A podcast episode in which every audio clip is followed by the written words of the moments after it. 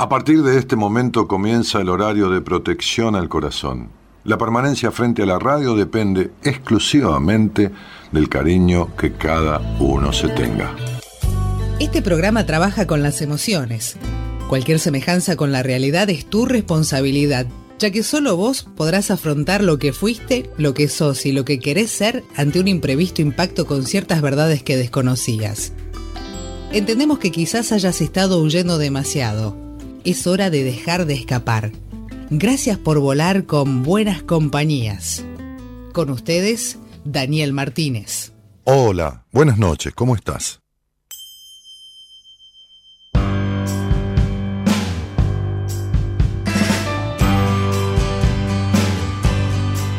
Porque sabemos agradecer a pesar de lo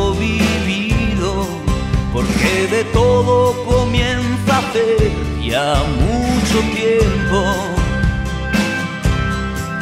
Porque quien encontró el amor no lo buscaba tanto, porque las cosas cambian.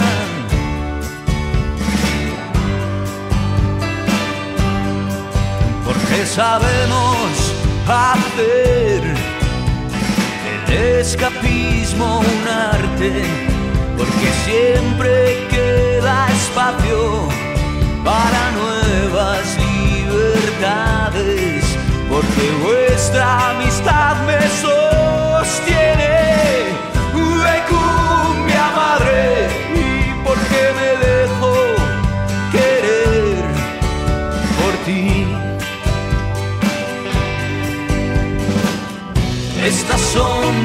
credenciales, no hay males que duren más que yo y prefiero bailar charleston donde conviene estar parado, porque las cosas cambian. Y no estamos aquí de visita.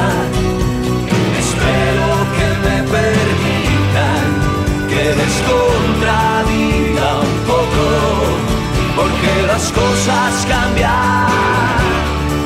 Y cuidado que nos vigila la policía de lo correcto y las buenas costumbres de hoy.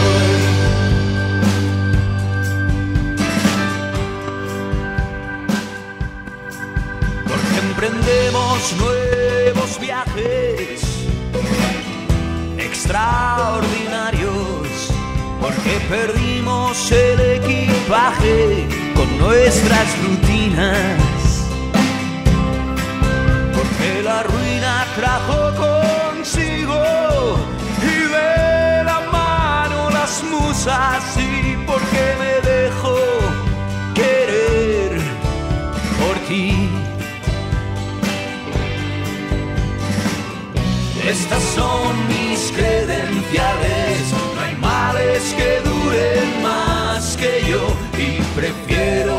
prefiero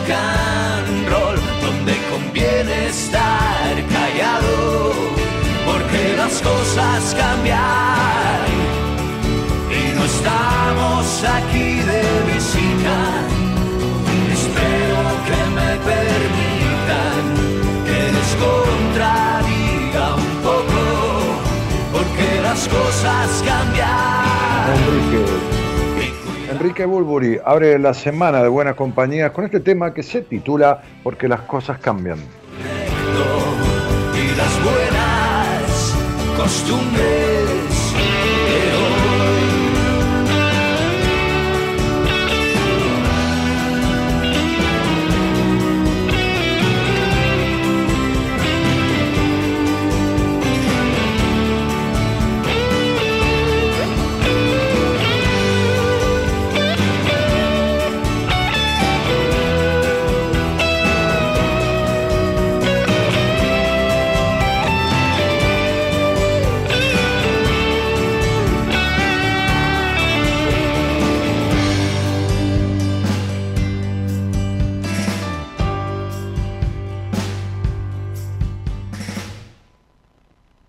Bueno, Buenas noches a todos, ¿cómo están? ¿Cómo están? A ver, gente ahí en el chat, ahí en la transmisión de, de YouTube, ya conectada, ya enganchada, ya saludé, ya están saludando. Buenas noches a todos. Porque las cosas cambian, dice Enrique Bunbury, perdón, en esta, en esta canción, ¿no? Este, porque siempre queda espacio para las nuevas libertades, dice. Porque siempre queda espacio para las nuevas libertades. Eh, porque quien encontró el amor no lo buscaba tanto. Lindas frases tiene esta canción, ¿no? Como para, para, para ver un poco, porque las cosas cambian. Sí, las cosas cambian, puede ser, cambian. La naturaleza va, girando, estamos por lo menos en estas latitudes ante una primavera incipiente, ¿no? Empezaron a brotar algunos árboles, a florecer algunas plantas. Hay, todo eh, la tierra se mueve, eh, los mares, las temperaturas se modifican, más allá del deseo y de la voluntad del hombre. A veces tenemos sequías como las que hay ahora en, en Argentina, en ciertas partes, que perjudican las cosechas. Las cosas cambian. Sí, las cosas. El tema es las personas. El tema es las personas. Eh, y, en esto de, las personas y de las cosas, hay gran diferencia. Estaba buscando algo aquí. Este, hay, hay gran diferencia, ¿no? Porque muchas veces vivimos como esperando que nuestra vida cambie pero, pero no haciendo lo necesario o a veces haciendo lo contrario para que esto suceda. Yo escuchaba una, una frase de un conductor muy famoso en España, ¿no? Este, que, tiene un programa eh, el más visto de España, el, el, de mayor rating, de mayor audiencia, creo que va desde las 10 de la noche hasta las 11 o de las 10 menos 10 hasta las 11 menos 10. Este es un programa de televisión. Es Pedro Motos Burgos. Un programa que tiene una audiencia, qué sé yo, que, capta el 23% del share. Share es lo que llama el encendido, ¿no? Eh, el encendido en ese horario. O sea, hay tantos televisores encendidos o tantos aparatos encendidos, capta la cuarta parte, o sea que la cuarta parte de las personas de España que encienden este, su, televisor, este, sintonizan este programa. Y entonces él, él decía una frase que, que me quedó este, y que se la transmití a la productora, a Eloísa, para componer un, posteo del día. Y la frase tiene que ver con, esto que él, él, decía, él decía que un amigo le dijo, ¿no?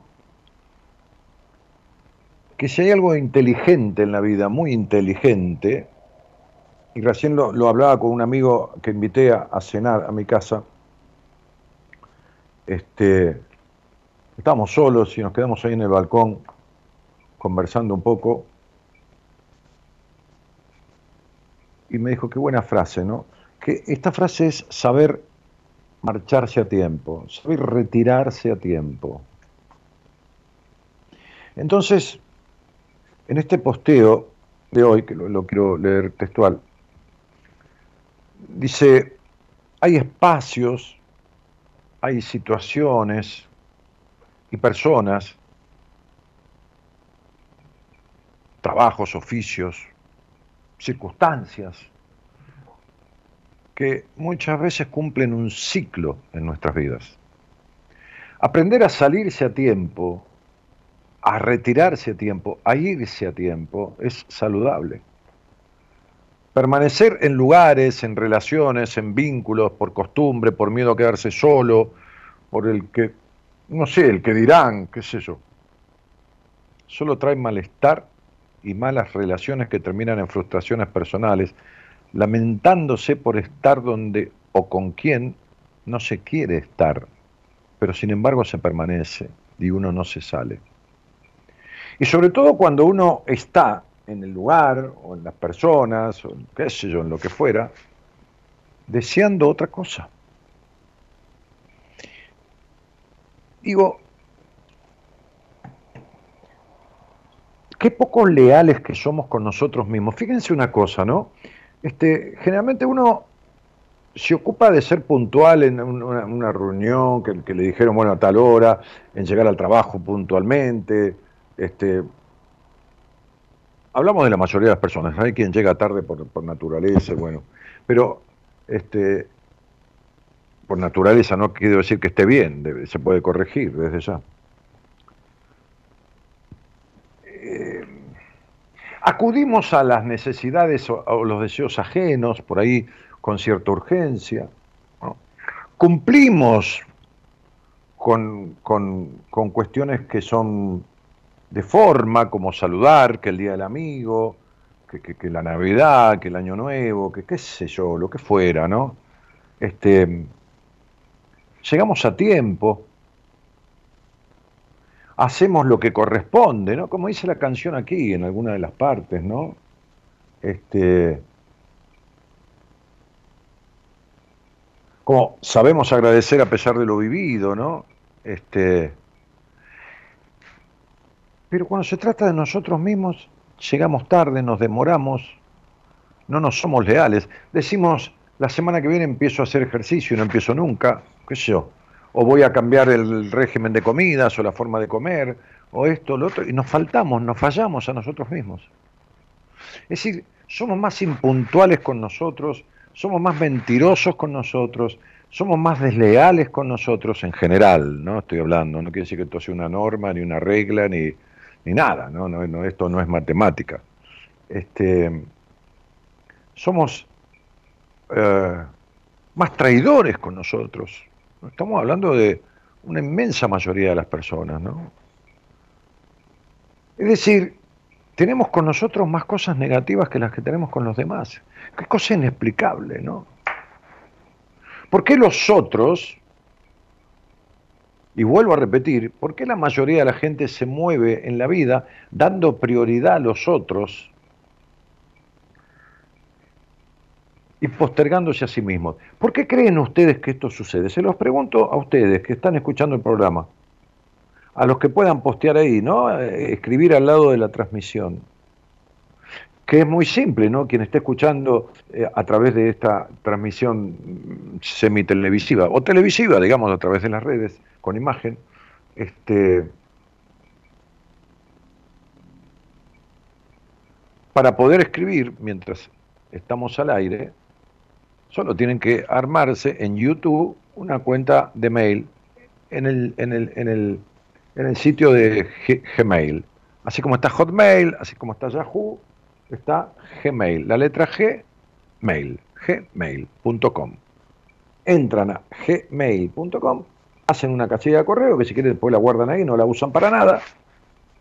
Y con eso solo ya se puede escribir en, en, en los comentarios de las canciones que hay en YouTube, las películas, los videos, qué sé los programas, lo que fuera. En cualquiera, no solo en este, sino en cualquier otro.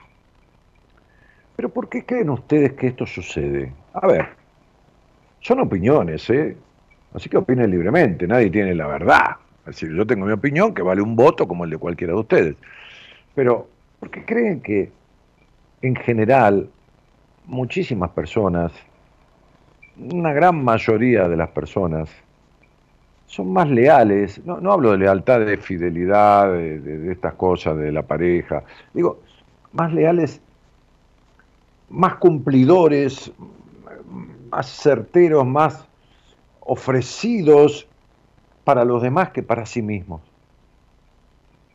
¿Por qué creen que esto sucede? ¿Por qué piensan que es así? Porque piensan que esto es así. Podría también este, este, preguntarles qué opinan sobre esto de porque las personas se quedan en situaciones y no salen a tiempo. ¿Por qué no se van de una fiesta en la que están molestos y no tienen ganas de quedarse? ¿Por qué? ¿Por qué se quedan en un, trabajo, un oficio, una... Pero, a ver, nadie dice que se vayan y uno después no tiene plata para pagar la cuenta de la luz, pero, pero ¿por qué no buscan otra cosa? ¿Por qué no van buscando otra cosa? ¿No? Si el oficio, el trabajo o la profesión misma, hay gente que ha estudiado la carrera terciaria, universitaria, y no se halla en su profesión. ¿Cuántos atiendo yo profesionales o gente de oficios diversos que no se, no se hallan, no se encuentran, no, no sienten satisfechos, pero tampoco se salen, tampoco buscan dar el paso verdaderamente para salirse.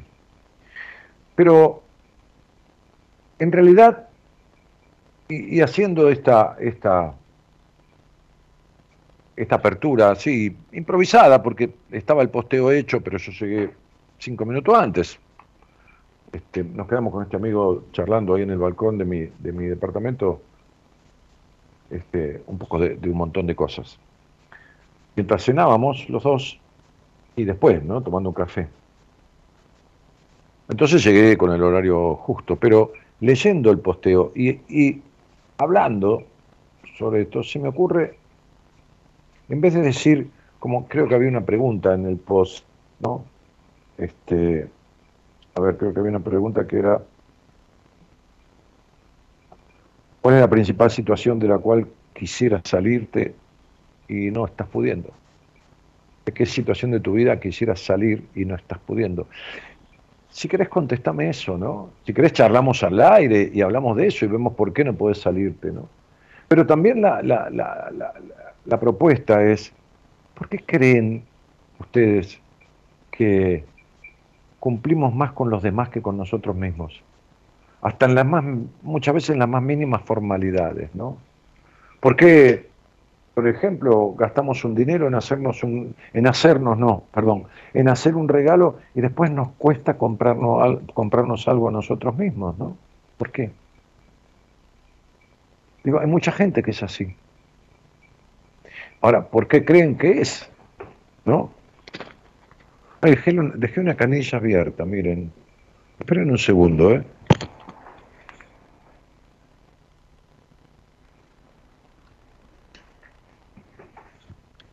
Tengo bien los oídos porque estaba apenas abierta y estoy acá a dos metros en mi consultorio y, y escuchaba. Este, así que parece que tengo bien la audición. Entonces digo, ¿qué, ¿por qué creen esto, no? Más allá de, este, de esta propuesta que el posteo tiene, que es muy interesante, ¿no? ¿De qué situación querrías salirte y no podés? No podés.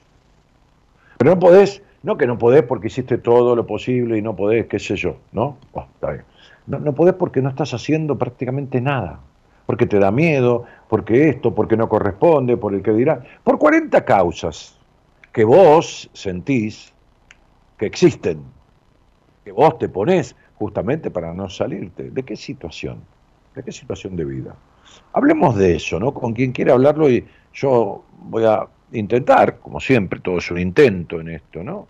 Este, como digo, esto, la psicología, la, medicina, no son ciencias exactas. Este, salirte de esto, ¿no? Yo, yo te voy a tratar de darte la llave que pueda ayudarte a abrir este impedimento. Pero, pero, muy interesante esta idea de compartir con ustedes la búsqueda de una respuesta, ¿no? Como decían los tres mosqueteros, ¿no? Que en realidad eran cuatro. Todos para uno y uno para todos, ¿no? Entonces, yo para ustedes y ustedes para mí, y todos aprendemos de todos. ¿Por qué será que somos más de cumplir cuando le dice uno, el lunes, bueno, el lunes te llamo, y uno llama, y cuando uno dice, el lunes voy a hacer tal cosa para mí, no la hace, la posterga, se pasa días, semanas, meses o años postergando esto que quería hacer, que quería empezar, que quería esto, que quería lo otro. ¿Por qué no? Porque hay gente que compra un regalo sin culpa para el otro y cuando se compra algo para sí mismo le da culpa. ¿Por qué? Porque hay gente que lleva a los hijos, qué sé yo, a los juegos, a no sé, al circo, no sé a dónde. Y si ellos tienen que ir ellos, no van. no van. Cumplen con los hijos por ahí, pero no cumplen con ellos. Cumplen con el juego de los hijos, que yo, de los nietos, con la diversión de ellos, pero no con la propia. ¿Por qué será? ¿Por qué será que anteponemos los, los...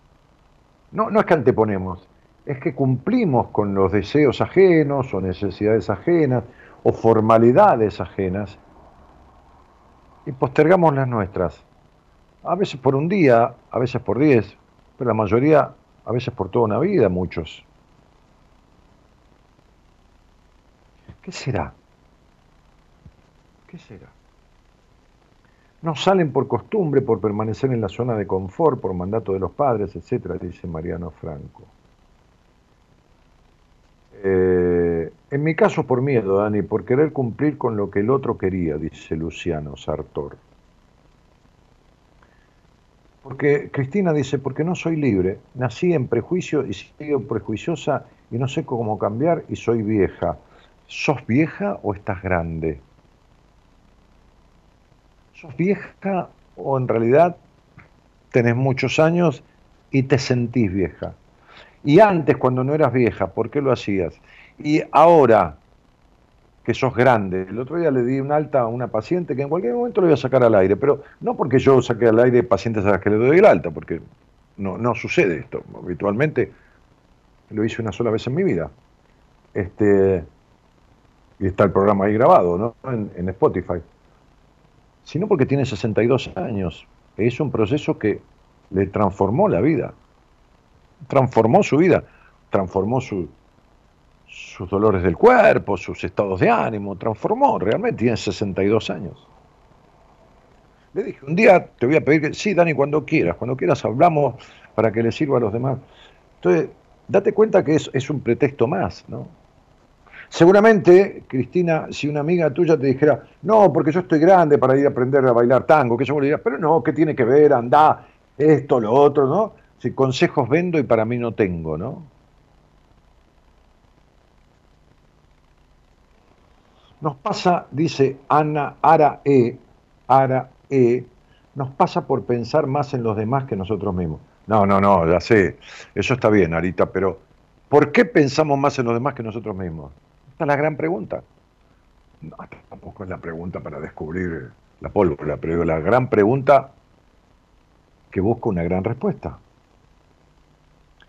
Gianni, Valencia, y gracias por, tanta devolución, ¿eh? agradezco. Este, a los que recién llegaron le digo que estaba hablando yo de, que uno se posterga, de, que de aprender a salirse de situaciones, que esto y que lo otro, ¿no? Este, y quedarse enganchado de lo que uno se quiere salir. Y, en el medio se me ocurrió plantear que somos más cumplidores con los demás que con nosotros mismos. Y cumplimos con, con esto, con el Día del Amigo, con las fiestas, con comprar un regalo para alguien, con saludar, con, con, estimularlo a que haga cosas y nosotros nos postergamos. ¿Y por qué? Dije, ¿no? ¿Por qué priorizamos a los otros? Porque la mayoría de las personas, no digo todas, pero la mayoría de las personas priorizan a los demás antes que a sí mismos. Se postergan y muchas veces se dejan de lado, y, no por un tiempo corto, sino por, por toda una vida. Este, Fabricio Ariani dice, hola Dani, buenas noches, me gustaría compartas cómo fuiste transformando el consumo de tabaco, entendiendo hoy las cosas cambiaron desde esa primera pitada, ¿hasta qué punto elegimos? ¿Es consciente esa elección? Gracias. Fabricio, si querés, venía al aire conmigo y hablamos un poco, ¿no? De qué adicción, de qué esto, de qué significa el cigarrillo en voz, de, de, qué puede significar, de a qué está ligado. Este, sí, yo dejé el cigarrillo algún tiempo y después lo retomé fumando muy poco, muchísimo menos que antes, o fumando cigarrillos que tienen este, hierbas que son para el té o aromáticas y, y, bueno, y nada que ver este, con, antes. Ah, Mercedes Martínez, Mercedes Martínez dice, hola Daniel, ah, ¿cómo me comunico con vos en forma particular? Bueno, es muy simple, a ver, lo contesto porque si no después voy a leer otro mensaje y se me pasa.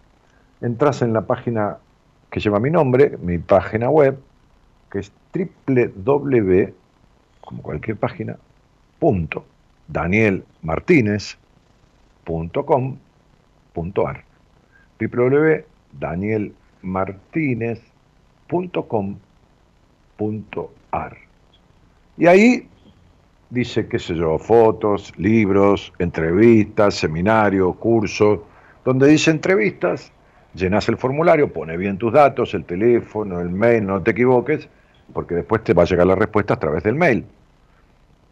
Este, también hay un, hay un icono de WhatsApp, que hace las dos cosas. Y mandás un mensaje al WhatsApp, así le llega a la productora general del programa, tanto el mail como WhatsApp. Tenés dos vías. Y le decís que querrías tener una entrevista privada conmigo. Así que, este, dale, esa es la manera. Bueno, gracias por el interés y la confianza. Tatiana Arbeláez dice, yo dejé el cigarrillo de la nada. Un día le cogí pereza, dice, hablando ella desde España, a ese olor y sabor no le encontré un sentido. Muy bien. Natalia Gatti dice, yo soy de esas personas que cuando regalan algo, no me importa lo que gaste para otros, pero sí tengo que gastarlo para mí pero si tengo que gastarlo para mí, no lo hago. Siempre fui de pensar más en los demás que en mí, dice Natalia Gatti. ¿no? Muy bien. Eh, Beatriz Gallo dice, hola Dani, es por miedos y sentimientos de culpa de toda la vida. Ajá. Por miedos y sentimientos de culpa de toda la vida. Ajá. Muy bien. Saludos de Montevideo, dice Alejandro Mederos. Abrazo fuerte. Gracias igualmente. Bernice dice, por la necesidad de aprobación. Sí, claro, por supuesto, pero ¿por qué? ¿De dónde viene? ¿De dónde viene eso?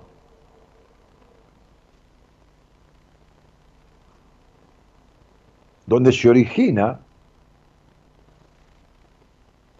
ese hábito de postergarse priorizando a los otros. Sabemos que es por necesidad de aprobación.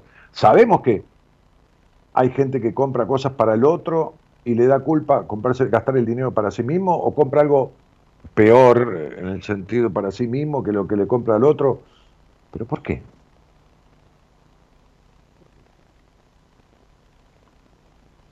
Juan Rodríguez dice, Creo que eso se debe porque no conocíamos el amor propio.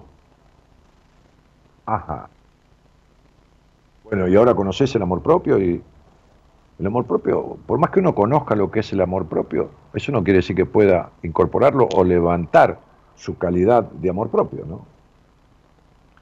María Prisibitek dice, porque siempre intentamos agradar a los demás por falta de amor propio. Ajá.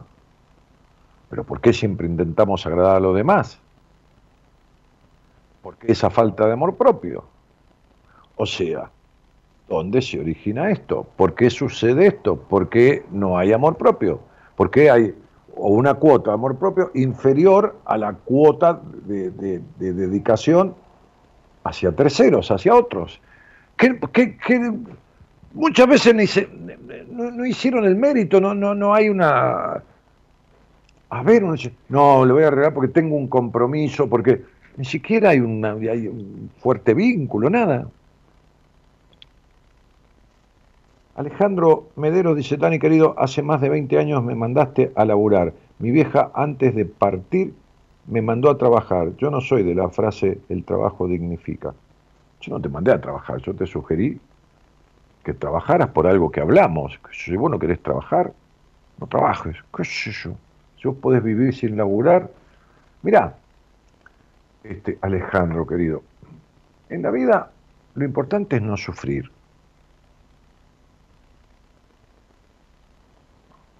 Lo importante es tener un equilibrio en, las emociones, ponerse triste cuando corresponde, alegrarse, divertirse, jugar, disfrutar, este, ser responsable con lo que uno promete o hace, con lo que elige. Y eso no significa que tengas que trabajar. Si vos podés vivir sin trabajar y esto te resulta placentero, no trabajes. Yo, no, no te mandé a trabajar, no soy tu jefe, ni tu papá, ni, ni nadie. Te habré dicho, anda a trabajar porque eso te va a servir para ciertas cosas. Ahora, si yo te dije, anda a trabajar, es porque tuvimos una charla de determinadas carencias o falencias que vos tenías. A lo mejor no lo entendiste, o a lo mejor yo te lo expliqué mal. Pero sí es necesario tener compasión con uno mismo, nos falta eso, dice Tatiana Arbeláez. Bueno, pero ¿por qué nos falta? Elisa Roda dice, ¿cuándo programaste mi software dejé de ser así? Ah, porque fue paciente mía, cuando programaste mi software. Eh, Yami Valencia dice, tal vez porque nuestro niño interior no está del todo bien. Ajá, ¿y por qué el niño interior no está del todo bien? Y da prioridad a los otros. Tengo muchas explicaciones, pero no una respuesta que se dirija o que pueda servir para todos. Es decir, tengo explicaciones de los casos, no porque tengo miedo, porque tengo amor, no tengo el suficiente amor propio, porque queremos cumplir con los otros, porque me, yo hago eso, compro un regalo, dijo alguien, para otro y para mí mismo eh, no lo hago. Tengo explicaciones, pero no respuesta. Por ahí hay una respuesta que en esto podría servir a la mayoría de, de base, ¿no? Digo, digo, digo, digo, qué sé yo, me parece, no sé, digo, me parece. Eh, Chicasal dice, buenas noches Daniel, éxito para el programa de hoy, muchas gracias. Perla Stefanini dice T, punto, T-E, punto, y quedó ahí. Ah, no, Temazo puso después. Este, Maya Gagliano, Temazo el doctor, dice. Maya Gagliano dice buenas noches, linda semana para todos. Bueno. Marta desde Uruguay dice gracias por estar, un abrazo. Temazo el que va a tratar esta madrugada Dani. Ah, dice Perla, ahora, ahora le salió el mensaje completo. Eh, a ver qué otra respuesta hay. Martín Bucci dice, el postergarse creo que es la evitación del miedo de, quedarnos solos si no complacemos al resto, quedando como seres no libres con nuestros verdaderos deseos. Ay, qué difícil, Dios santo. Bueno, y, y a vos satisfacer los deseos de los otros, ¿te llena el alma, Martín? O te tiene vacío e incompleto e insatisfecho igual que siempre. Nos cuesta hacernos cargo de nosotros mismos.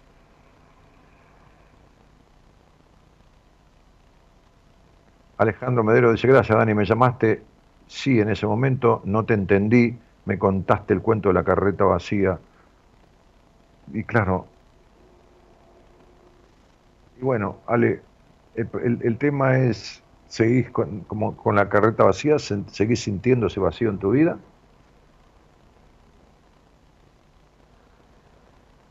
Eh, porque no puedo ser egoísta y pensar en lo que a mí me dice nadie y quedó ahí. ¿Y quién dijo que la palabra egoísmo es una mala palabra?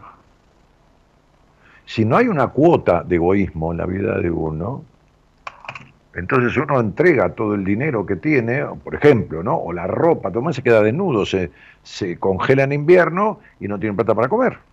Si no hay una dosis de egoísmo.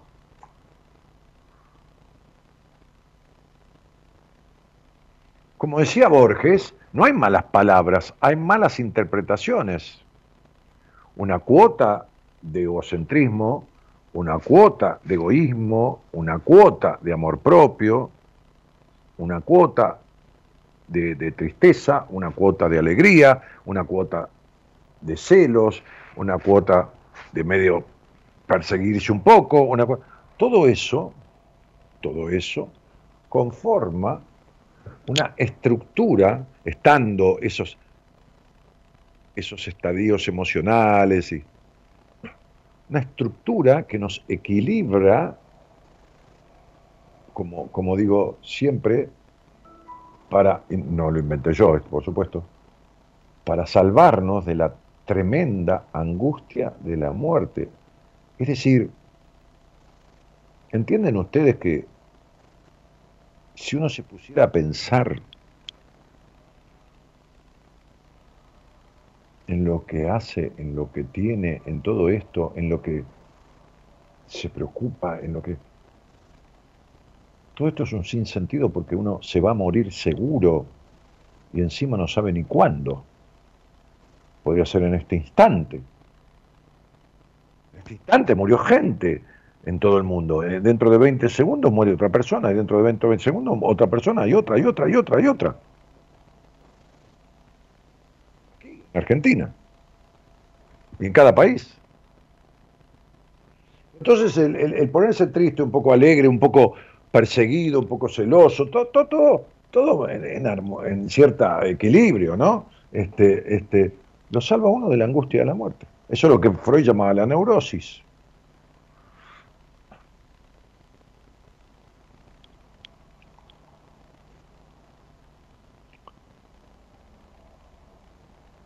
A ver, me parece que me mandaron un mensaje aquí, ¿no? Hola, Juan Pablo, ¿cómo estás? Buenas noches. Hola, Daniel. Buenas noches. ¿Cómo estoy? Mal. Bueno, estás que no es poco. Y de estar mal se puede pasar a dejar de estar mal, y de dejar de estar mal se puede pasar a regular, y después, el otro día le decía una, a una, a una paciente dándole el alta, una, mujer, hablando de esa señora que se sentía vieja, una señora también de cierta edad, jubilada y todo lo demás, no esa de 62 años que yo decía recién, sino otra, que es de, de, Córdoba, y le decía, te voy a decir estados emocionales, decime cómo estabas cuando llegaste a mí, cuando nos conocimos, y cómo estás ahora, con el trabajo que vos has hecho que yo te guié, pero que vos hiciste. ¿no? Es como yo hoy hice de comer, este, la verdad que rica comida, con cariño para mi amigo, una entrada, otra cosa, después una salsa de, champiñones y tomates y aceitunas verdes, este, para unos raviolones de, de, espinaca con, con, queso por salud adentro, qué sé yo. Este,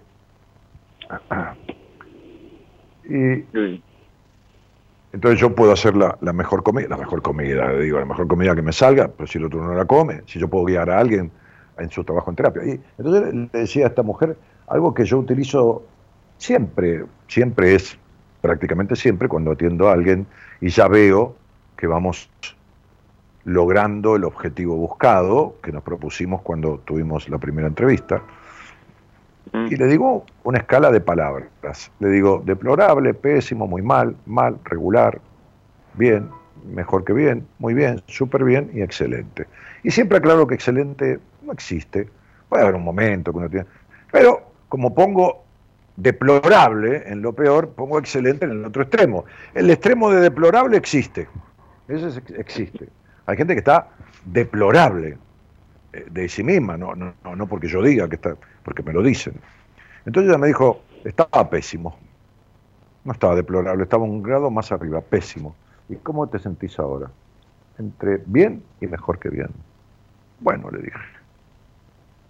Entonces, te sugiero que te quedes 10 días, una semana, 15 días, que le digas a Marita que hemos cerrado este proceso, que si hace falta reabrirlo, lo abrimos, y te fijas cómo te sentís sintiendo que cerramos el proceso. Que no es quedarte sin mí, mañana, dentro de un año me querés ver, me ves, te hacemos una sesión, pero que vas a estar pagando una atención mensual de mi parte, porque yo no cobro por sesiones, cobro tengo un contrato primero, ¿no? Este, ni siquiera cobro yo los honorarios, pero este, sino mensualmente. ¿Por qué? Porque no trabajo en sesiones de terapia. O sea, muy rara vez, muy rara vez.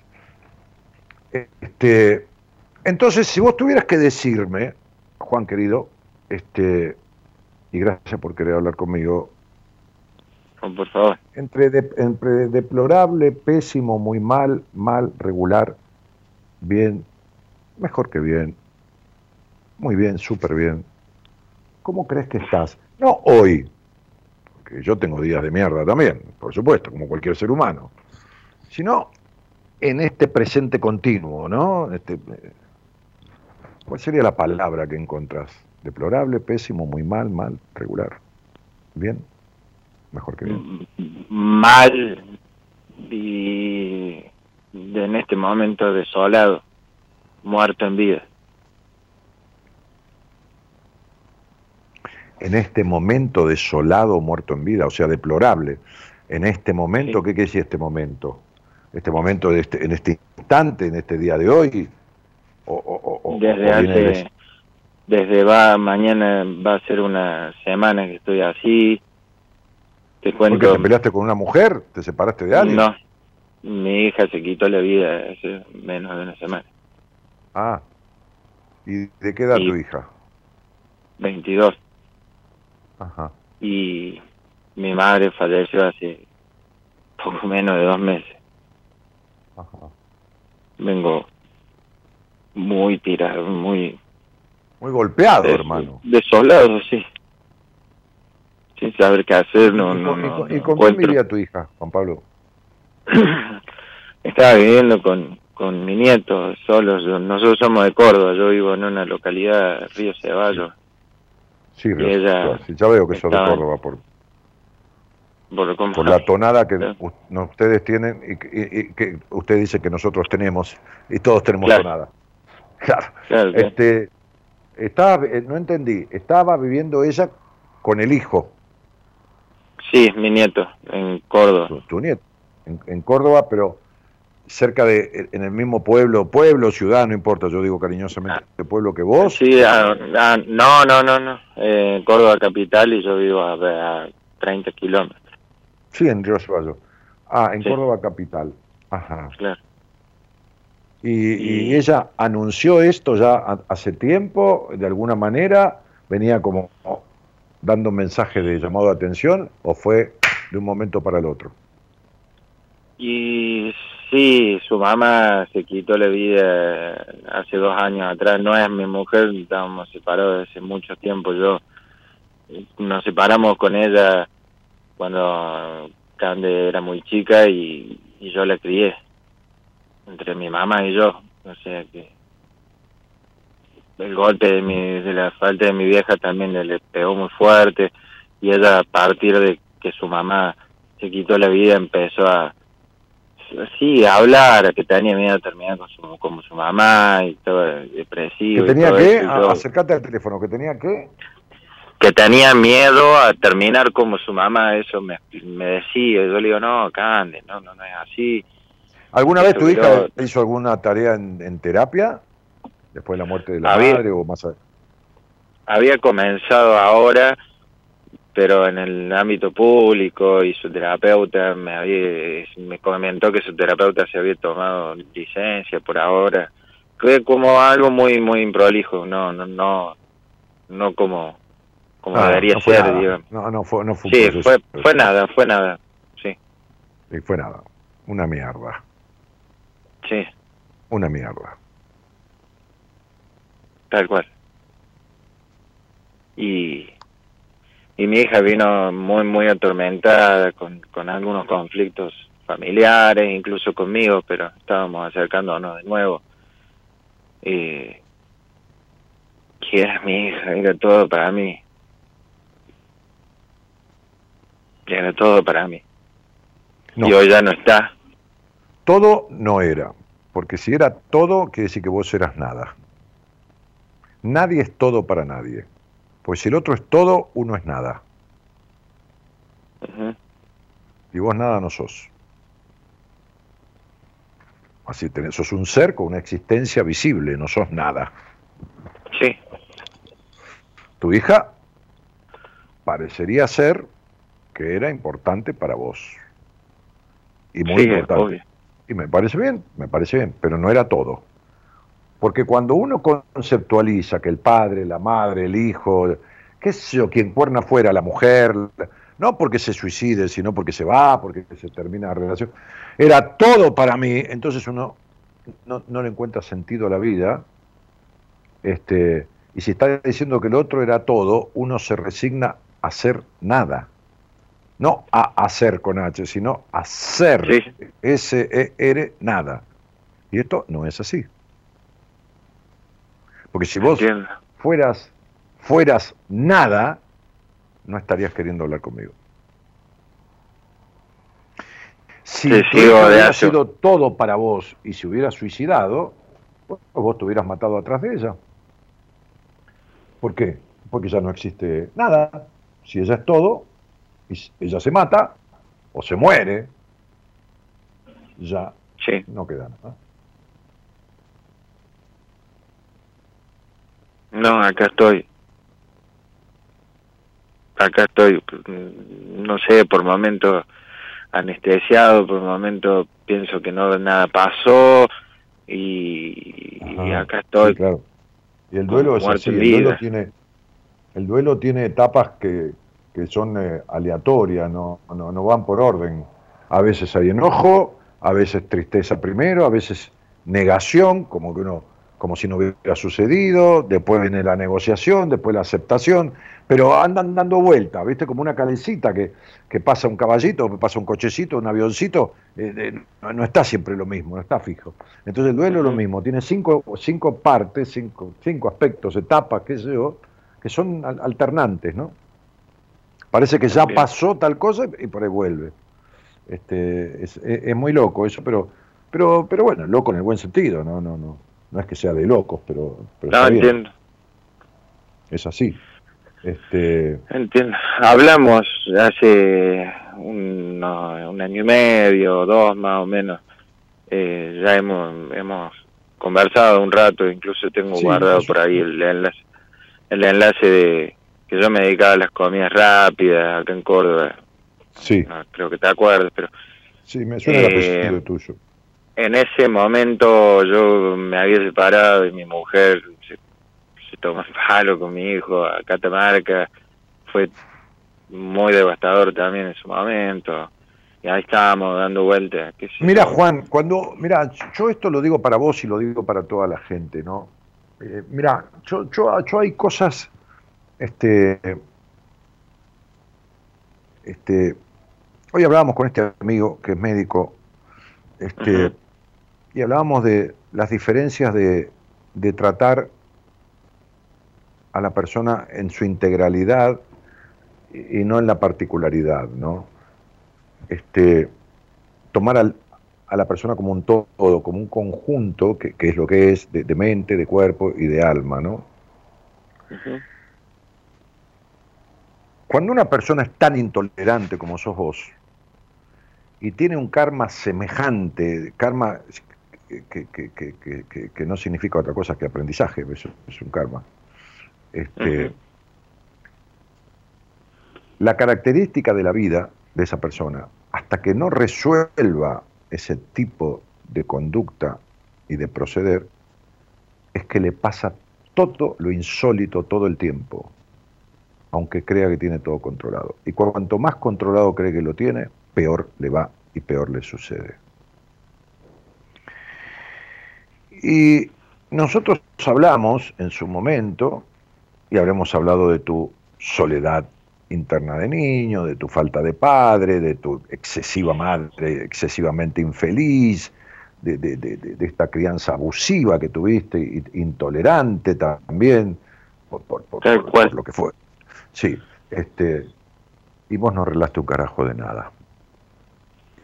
No, Entonces- no hice nada. Claro, claro. Y entonces vol- vol- volvés a hablar conmigo, que no es que me molesta, te lo agradezco, pero ¿de qué querés que hablemos? ¿De que ahora te pasó eso y de que dentro de un año y medio, yo, te va a agarrar un cáncer en los testículos? o no, o vas a salir con una mujer que se va a acostar con tu mejor amigo. ¿Querés que sigamos hablando de cosas imprevistas? Que no digo que vayan a suceder. Pero tu vida es una ilógica que viene desde la necesidad de controlar todo, que nunca controlaste nada y que no aflojas con eso. Y tu intolerancia es tan fuerte, ya sea no dejándote ser libremente, porque no, porque, porque tu libertad no existe. ¿Intolerancia qué? Del alma, libertad del alma, ¿no? No, no hablo de libertad de, de irse a tomar una cerveza. Este, que si vos no te sentás de verdad a resolver esto, este,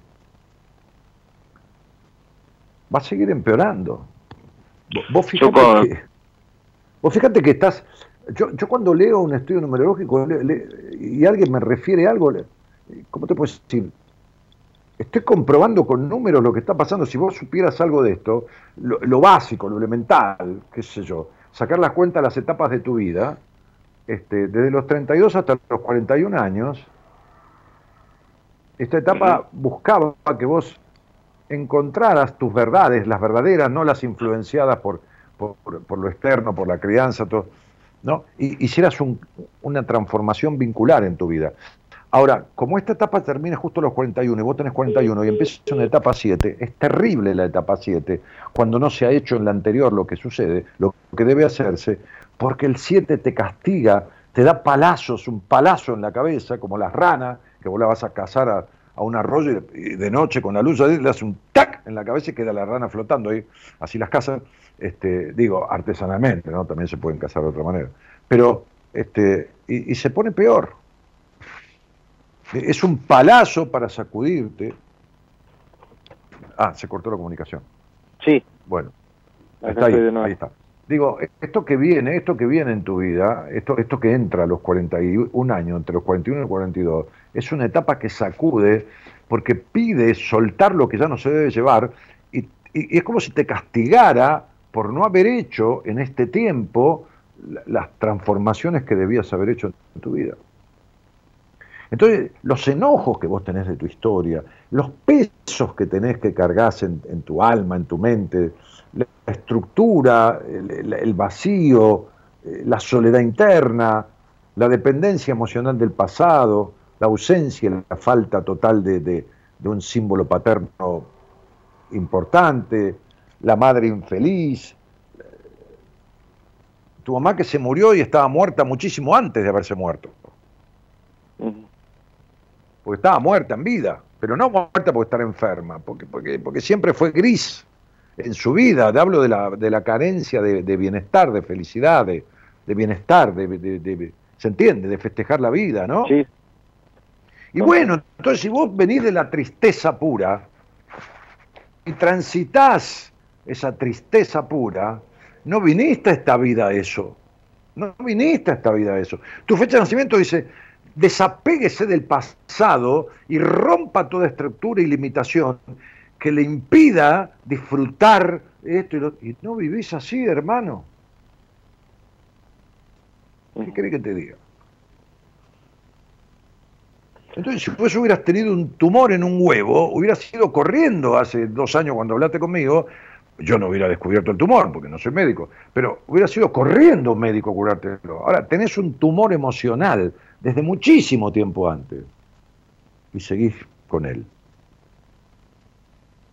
¿Por qué la gente va cagando a un médico, ¿no? Cuando le duele la cabeza seis días seguidos, o cuando tiene un principio de neumonía, que no sabe si es neumonía, ¿no?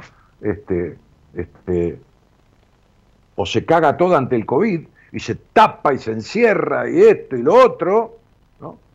Y vive en un encierro emocional hace 10, 20, 30 años, que tiene un virus que le impide vivir, no respirar, y sin embargo no se protege, no lo resuelve. No se vacuna contra el virus del malestar, del vacío, de la infelicidad. No se vacuna. Quizás porque uno no sabe y creo que vivir es así. Claro, bueno, está bien. No es por, por pura ignorancia, porque no conocía otra forma Pero Juan Pablo, si vos escuchás este programa, digo, Sí, sí. vivir no es así. Si vos escuchás este Por programa, yo tendría que sacar, ¿sabes qué? Cada vez que le doy un alto a una persona, aunque sea con otro nombre, porque no cuente sus intimidades ni nada del tratamiento, o no, o no quiere decir que, que estuvo en terapia, qué sé yo, no importa, pero tendría que sacar dos o tres personas al aire por mes, de la gente que... Pero no por mí, ¿eh? yo, yo tengo gente en espera que, para tratarse, no, no, no, no, para juntar, ge- al contrario. Ya, ya, ya atendía cuatro o cinco veces por semana la entrevista primera vez, después tres, ahora dos veces, nada más. Así que este, hice seminarios con hasta 49 personas y ahora son 35, 30, y- ahí creo que queda un lugar para el seminario. Creo, creo que queda un lugar, no hay, no hay más, no hay más. Mm. Ya está cubierto. Y lo, lo mencioné dos veces. Entonces, digo, tendría que sacar la gente al aire que yo atiendo, o que atienden terapeutas de mi equipo, ¿no? También. Y Decirle, "¿Y ¿cuánto tiempo de terapia hiciste? ¿Cómo te sentías? ¿Cómo te sentís? No sé, porque si vos escuchás este programa y hablaste conmigo y en su momento hablamos de varias cosas y vos no se fuiste a arreglar, entonces date cuenta que vos lo que querés es sufrir. porque si hablamos, y cuando hablamos te dije lo que te dije, y te- que tenés que arreglar esto, hermano, porque esto, porque lo otro, y vos te quedaste mirando el techo, ¿no? Digo, no sé, porque ahora decime, si vos me, me tuvieras que decir, eh, como si recién empezamos la conversación, Juancito querido, y me tuvieras que decir, yo te digo, che, Juan, ¿qué te trae a mí?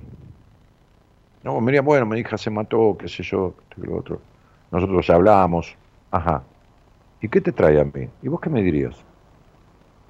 ¿Qué me, qué me dirías? No, quiero una palabra de consuelo. ¿O qué me dirías? ¿Qué te trae? Sí, sí, buscando eso, algo que, que estoy buscando y que no encuentro por ningún lado. Lo ¿Y de único, qué te sirve si, si que te fue- vienen pasando cosas No. toda la vida y, no- y nunca encontraste consuelo a nada? Lo único que...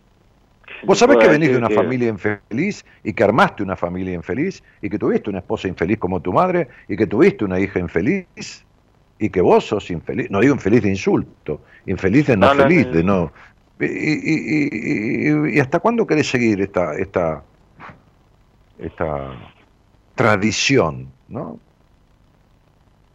No es que la- eh, los que no se matan de tu, de tu alrededor están muertos en vida. Que es peor. ¿Y hasta cuándo querés seguir? ¿Y, qué- y cómo te lo voy a explicar? ¿Cómo, cómo querés que te lo explique? Ya n- Si no es de la manera de decir que si uno no cambia su realidad, la realidad no le va a cambiar, no se va a modificar. Si, si- si uno mod- no modifica internamente, el afuera no se modifica. Yo en algún momento, hace tiempo atrás, había hecho algo de terapia con, con un terapeuta acá en Córdoba, con el que me sentí bien en ese momento, porque había ido a otros que no, no me cerraban mucho. Retomé con él, apenas pasó esto, me veían muy mal, qué sé yo, y bueno, tengo una amiga que me había pasado su contacto nuevamente porque lo había perdido todo esto y, y lo tenía ahí. Y bueno, me salió a escribirle. Y bueno, Me parece bien. Pero, hoy. Pero, pero vos, pero vos resol... A ver, Juan, sé, sé honesto con vos mismo. ¿Vos resolviste con este, con este tipo, que, que ojalá así sea, este, tu necesidad de controlar todo, tu insatisfacción y tu falta de plenitud, ese vacío existencial, la soledad de este niño que se sintió tan solo, el apego soy- a esta madre infeliz, resolviste los total- enojos de tu infancia con tu padre, resolviste eh, todas esas cosas. No, y soy totalmente honesto en decirte que, que yo no continué de un día para otro. No, pero más No allá que no ir. continuaras. ¿Cuánto tiempo estuviste? No, de mm, relativamente poco, sí. Dos meses. Bueno, Sí. está bien. Claro, bueno. ¿Y cuántos años tenés? 41. Bien. ¿Cuánto tiempo te has sentido mal de tu vida? Más de la mitad. No, no recuerdo. Claro. Y, Sí, y- y- sí. y vas dos meses de terapia. ¿Y, y qué, qué querés resolver? Claro. Entonces, claro. Sí.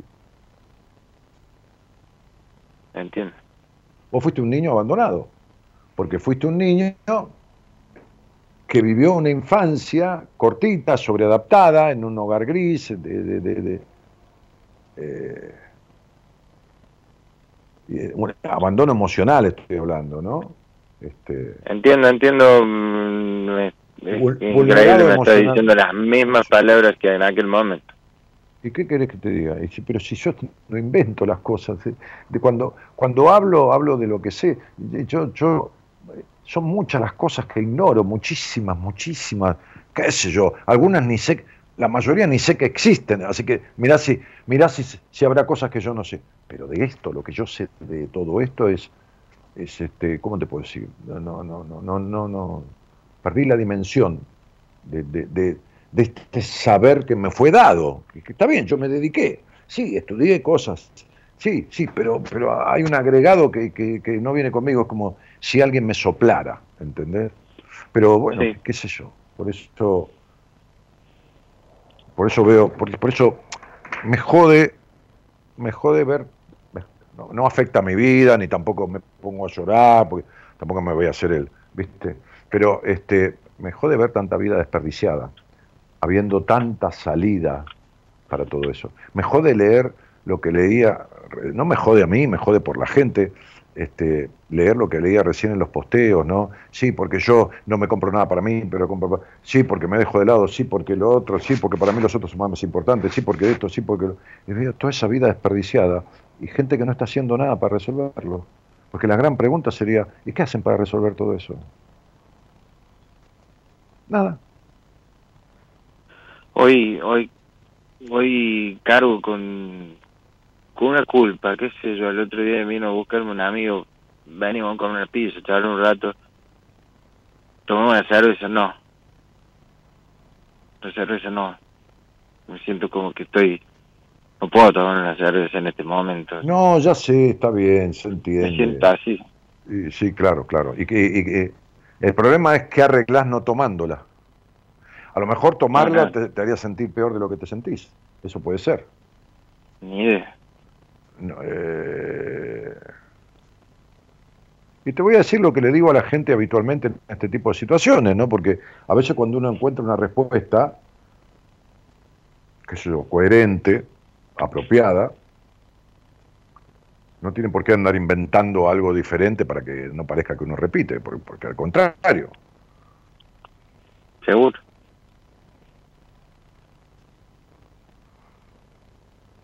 Supongamos que existe un más allá, que existe otro plano.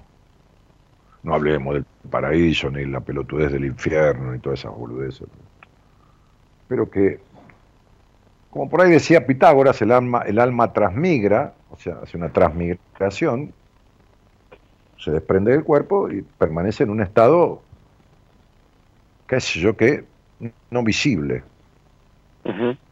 Supongamos que el alma de tu hija y la de tu madre están en ese plano que nosotros no podemos ver porque somos simples este este simples mortales y que el alma en la, la elevación y el estadio ya liberada de la atadura del cuerpo tiene posibilidades como de ver o sentir cómo estamos estos simples y vulgares mortales que somos, vos, yo y todos los demás que están escuchando y los que no escuchan también. Supongamos que eso sucediera. Porque si vos no te podés tomar una cerveza, es como si dijera mi hija, mi mamá, qué sé yo, es como si te vieran tomar una cerveza, dijeran, qué hijo de puta, se está tomando una cerveza, este nosotros nos cagamos muriendo, como dirían en Córdoba, nos recagamos. Mi tío, ya sabes, de, de, de, de Anfune decía, te voy a hacer cagar, ¿no? te, voy a hacer cagar, decía mi tío, ¿no? La verdad. Este, sí, este, y entonces supongamos que, que el alma, liberada de la atadura del miserable cuerpo que la retiene, se eleva y en esta elevación tiene una capacidad inversamente opuesta. Nosotros no podemos percibir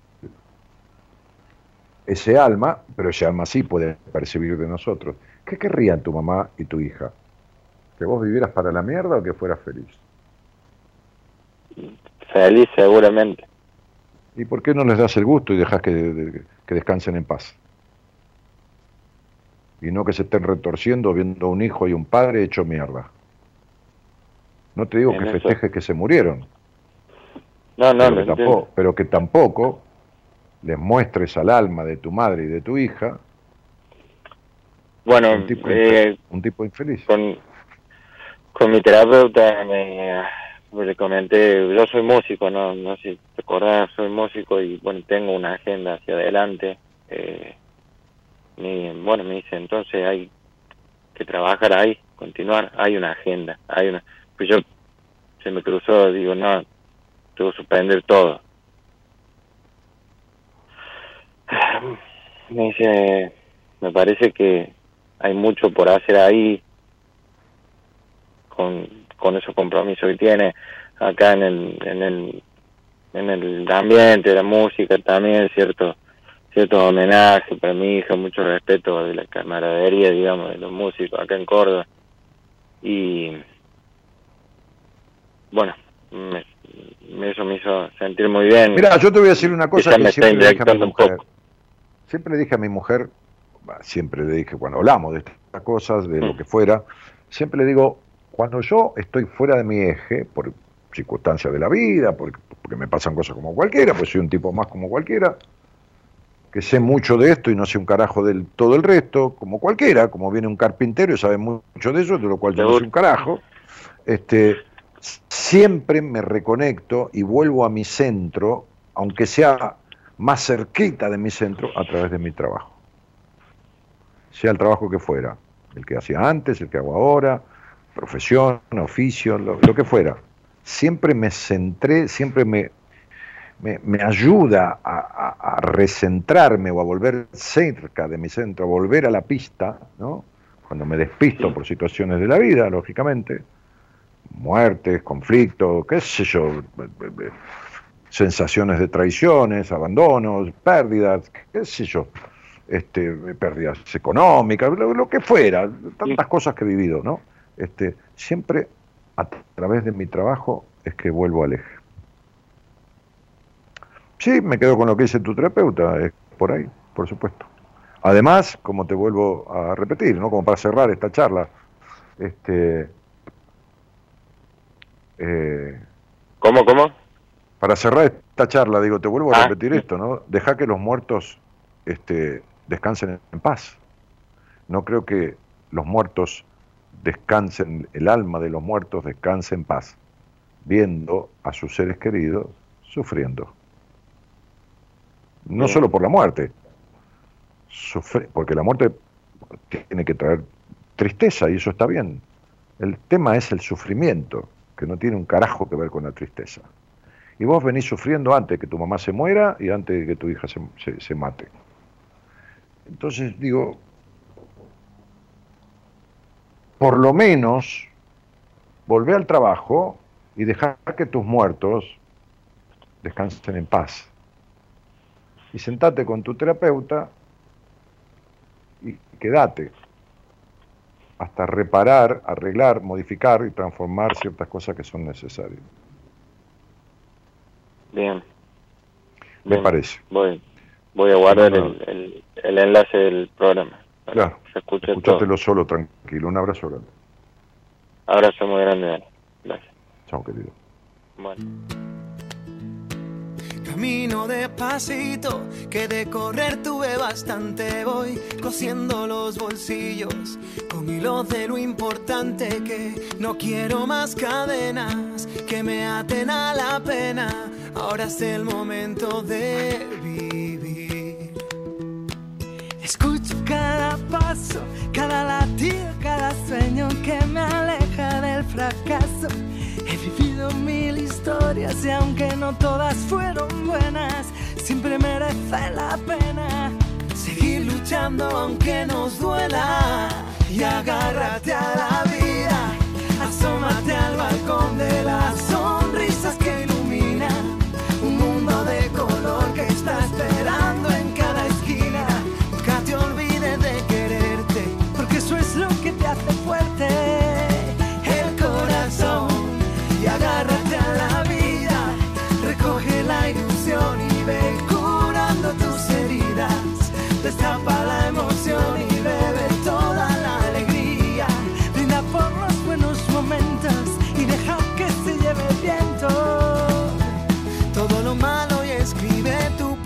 cuento. Si me siento perdido, subo la música del alma para encontrar el camino.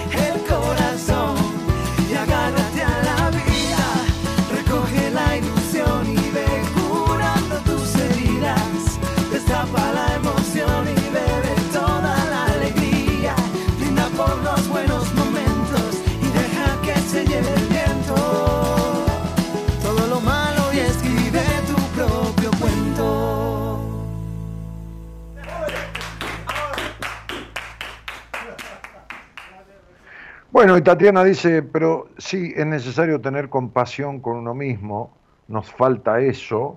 Este,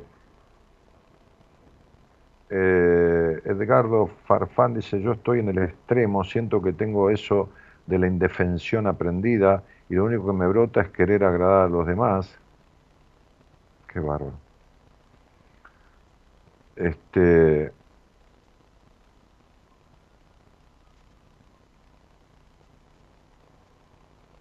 A ver. Olga Rosalía dice buenas noches, Dani.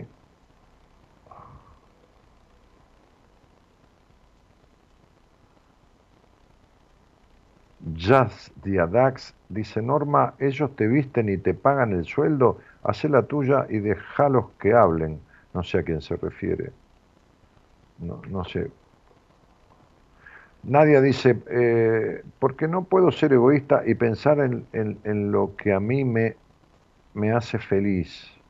Y, claro, eso es de lo que hablamos antes, de este tema del egoísmo, la mal conceptuación que hay, que todo en su, en su coherente proporción no tiene por qué ser malo, ¿no? Una cuota de egoísmo es necesaria.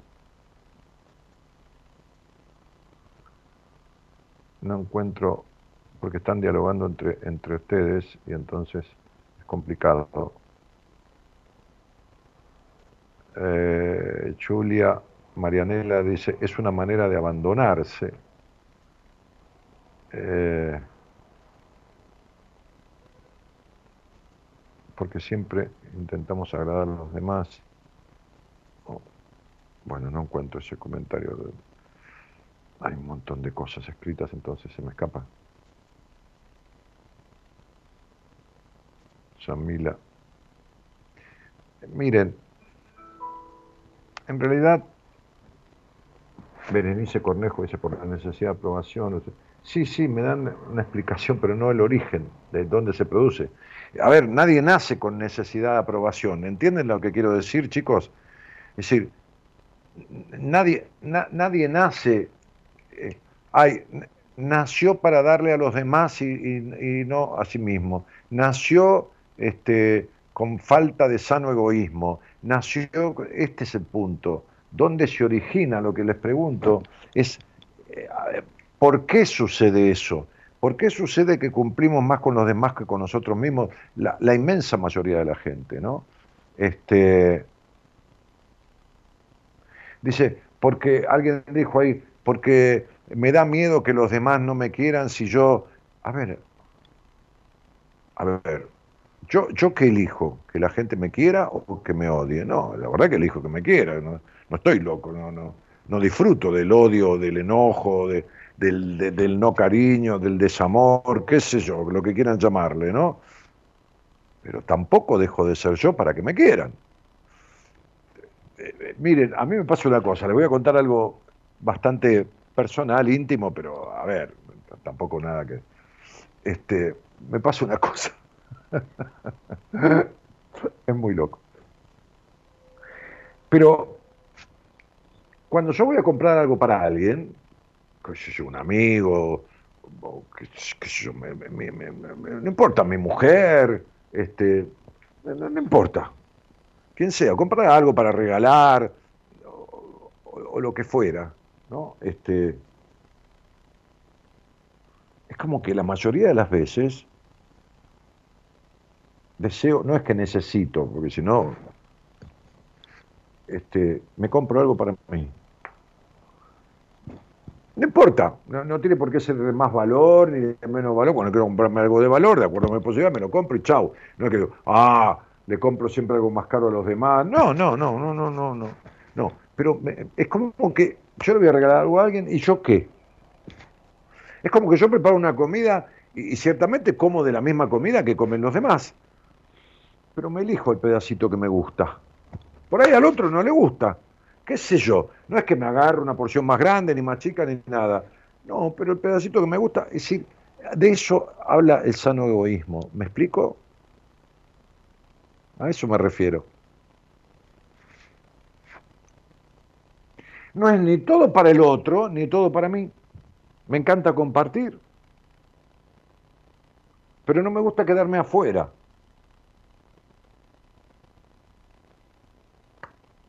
No me gusta dejar de tenerme en cuenta. Y no le veo nada de malo.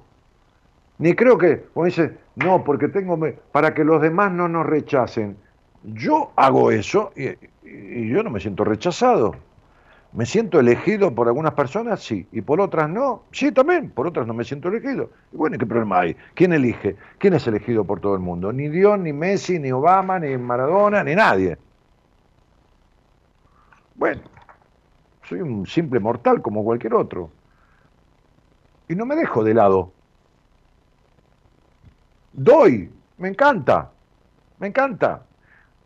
Me cuesta más recibir regalos que darlos me, da cosa, porque me encanta regalar cosas, me encanta atenderlo. Otra vez vinieron a, mi casa, este, que fuimos armando con Gaby desde que nos mudamos, desde marzo hasta ahora, el departamento, poniendo una cosita, la otra, y ahora está, el living estaba lindo, estaba armado. Entonces hicimos una comida con mis amigos, éramos seis matrimonios, ¿no? Y yo hice de comer para los seis y atendí la mesa, hice una comida de cinco pasos, pequeñas porciones para comer diferentes cosas. Y me encanta hacerlo, me, encanta, lo disfruto mucho. Ahora yo también como, y como de lo mismo que ellos, y, rico también, y, estoy, qué sé yo, no sé, haciendo unos bastoncitos de merluza crocantes, y me agarro el que más me gusta. No, no es el mejor de es el que más me gusta a mí. ¿Por qué no lo voy a hacer? ¿Qué tiene de malo?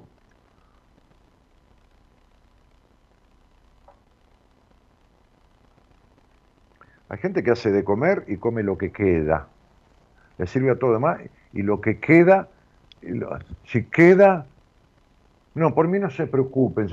No, flaco, no. Hola, buenas noches. Camila, ¿cómo estás? Hola, buenas noches. Bien. ¿Qué tal, Camila? ¿Cómo estás? ¿De dónde sos? Eh, de Misiones, Posadas. Sí, estoy bien, sí.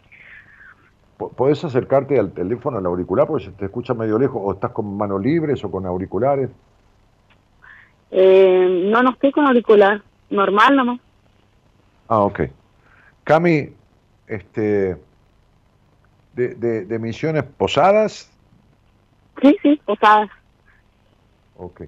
¿Y, y cuánto hace que, que conoces el programa o que lo escuchás? O... ¿Poquito? ¿Mucho? Poquito, Hoy. sí. Ah, No, no, hace, hace un par de semanas atrás. eh, tengo una amiga que, que siempre mira su programa y me comentó. Y bueno, gracias a ella eh, le conocí a usted. Ok. Vamos a, hacer una cosa, no, no me envejezcas, trátame de vos, dale, sé buena. Sé compasiva Bueno. conmigo. Sí, está bien. Che, Negri, este, y, y decime, cielo, ¿con quién vivís? Vivo con mi mamá y mis hermanos y mi hijo, que tiene 10 años. Ajá. Diez años. Sí, Lo tuviste de jovencita entonces. Sí, de todo jovencita, a los 17 años. Cami, ¿y, qué haces de tu vida? ¿Estás con alguna actividad? Eh, yo trabajo a la noche en una, una local de comida rápida. Ajá. Sí, Cocinando, llevando comidas, atendiendo en la caja. eh, cocino, cocino. Yo soy la que, la, la cocinera, digamos. Mira, muy bien. Sí. ¿Y, y, ¿Y qué te trae a mí, Cami? ¿De qué tenés ganas de hablar? Eh, justo eh, me sentí identificada en el sentido de que vos había dicho de que porque eh, o sea, sentimos culpa en comprarnos algo y justo me, o sea, me acordé yo eh, gracias a Dios mi hijo no le hace falta nada. Eh, y bueno me gusta ese regalo me gusta como las otras personas eh, las reacciones las alegrías me gustan. Y justo eh, vos estabas hablando en el sentido de que eh, por qué nos cuesta comprarnos cosas y bueno y en ese sentido me sentí identificada porque me cuesta Ah. comprarme una zapatilla y cosas cosas así y bueno y eso era por eso Ajá. Sí, sí, está muy bien, está muy bien. Sí, y Ajá. bueno, y no entiendo el por qué, digamos, eh, me siento así, siendo que no está mal autorregalarse, mimarse. Claro, que va a estar mal. Sí, ¿no? Hoy, hoy hablábamos con este amigo que, que, que hace medicina, este, y, y, y decíamos, siempre el problema está en el niño interior. El problema de la salud, el problema de la afectación psicológica, el problema de dejarse de lado. Decime una cosa, Cami, Sí, ¿Cuántos hermanos o medio hermanos o lo que fuera tuvieron allí en ese hogar? Eh, O sea, Eh, los los- padres, ¿cuán- ¿cuántos hijos? mis papás tienen seis hijos, somos seis en total, tengo cinco hermanos. Ajá.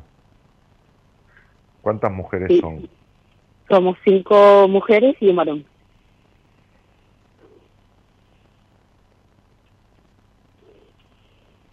¿Y, y tu papá bueno, dónde mi está? Mis padres son separados.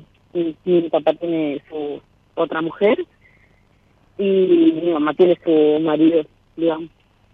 Ajá. Pero Sí. entre sí ellos tuvieron seis hijos. Seis hijos, sí. Ajá. ¿Y a qué edad se fue tu, tu, tu- tu- tu- ¿Vos qué lugar ocupás en la familia? ¿Qué, qué número de hija sos? ¿La tercera, la cuarta? Yo soy la, yo soy la segunda hija, digamos. La La segunda. hermana más grande, que, que ya tiene su casa. Yo vivo acá con mis hermanos prácticamente porque mi mamá está con su marido. Y bueno, yo soy la más grande de, de todo de casa. Ajá. ¿Y a qué edad tuya se separaron tus padres? Cuando ¿14 y pico? ¿15? eh, 17, cuando tenía 17. 17 años, se separaron. Ajá. Sí. Bien. Cuando ni bien nació mi hijo, al, a los meses se, se, se separaron. Y decime una cosa, Cami, ¿por quién de, de, esa familia, no hablo de tus hermanos, sino más bien de tu padre o tu madre, ¿por cuál de ellos, a lo mejor por los dos, vos no te sentiste escuchada como hubieras deseado ser escuchada? Ser tenida en cuenta. Eh, en la que no me tenía mucho en cuenta.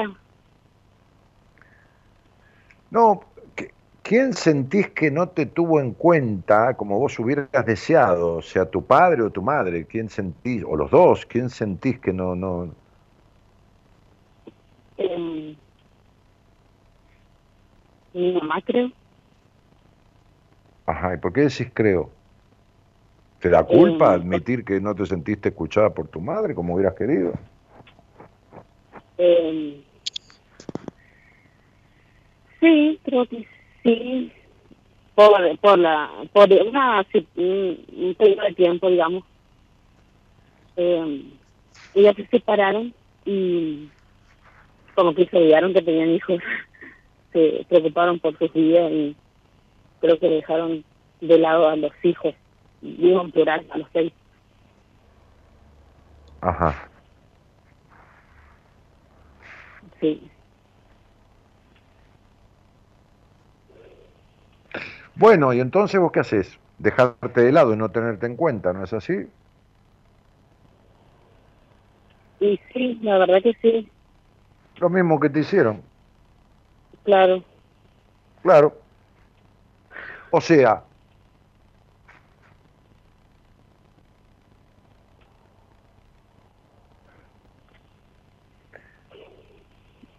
claro que tu hijo es importante. Sí. Pero si a una madre no le importa de sí misma, por lo menos lo mismo que le importa a su hijo, entonces el hijo tiene una madre que le está contagiando la falta de importancia de sí mismo, es decir, la falta de tenerse en cuenta. Es un hijo que se está criando con una madre que se deja de lado, que no se gratifica, y los hijos necesitan madres y padres felices entre comillas, nadie es feliz todo el tiempo, de madres y padres que se tengan en cuenta, madres y padres que se prioricen, madres y padres que tengan un sano amor propio, madres y padres que tengan un sano egoísmo, eso es lo que necesitan. Si no le estás enseñando a tu hijo, porque el niño absorbe todo, los niños no son como los adultos, le estás enseñando que es bueno dejarse de lado. Entiendo. ¿Entendés? Entonces, digo, les voy a contestar a todos los demás lo que es mi opinión, porque yo les pedí que me dijeran no la situación, sino la causa, dónde se origina. Cuando un niño es niño, es bebé y es niño, el mundo no existe para él. El niño no puede con el mundo. Es un discapacitado en sí mismo, eh, no físicamente, puede, tener una discapacidad física, bueno, pero emocionalmente es un incapacitado y discapacitado para valerse por sí mismo. No como un perrito durante 45, 60 días o 90 días que lo tiras a la calle y el tipo empieza a comer de la basura y camina y hace pis y caca solo y, y ¿Viste? Un perrito, ¿viste? A, los 90 días, a los 3 meses ya se la rebusca. Un ternero, un caballo. ¿Se entiende lo que digo? Sí. Ok. El niño a los 3 meses no sirve para nada, ni se puede poner en pie. No puede ni caminar, mucho menos hablar. Entonces, de los seres que habitan esta tierra, está, o sea, me refiero a, los animales, más allá, hay otros seres vivos que son las plantas, bueno, pero este, de los seres que, habitan esta tierra, en, cuanto a los animales, ¿no? el hombre, el hombre, la mujer, es un animal humano, es un animal humano, bien. El más retrasado en su evolución, en la evolución digo de poder consigo mismo, es, son los seres humanos. Es el hombre, el hombre, el varón, la mujer, el hombre. Cualquier animal puede con su subsistencia y puede autoabastecerse muchísimos tiempos, muchísimos años antes que un, que un, niño. A los seis meses, a los cinco meses, a los siete meses, cuando un niño es un inválido total, hasta para agarrar un cuchillo y un tenedor, los animales comen por sí mismos, se buscan su comida, se cazan. El águila le enseña a volar a los pichones porque se mete en la altura y los agarra con el pico y los tira, los suelta porque está en la esencia del águila volar. La leona le enseña a cazar a los cachorros a los pocos meses. Los niños quedan metidos entre el padre y la madre durante años y son inválidos. ¿Y de quién depende un niño a los dos años, cuatro años, cinco años, seis años, siete años, ocho años? Camila, ¿de quién sigue dependiendo? Camila y todos los que están escuchando, ¿de quién sigue dependiendo? Y de nosotros los padres. Muy bien. Por eso después atiende a los demás ante que a sí mismo. Por eso después compra para los demás ante que a sí mismo. O sea, sigue haciendo como si tuviera cinco años, ocho años, nueve años, poniendo todo o mucho en los otros, como pone el niño, que hace todo lo necesario para que los padres lo quieran y no lo echen.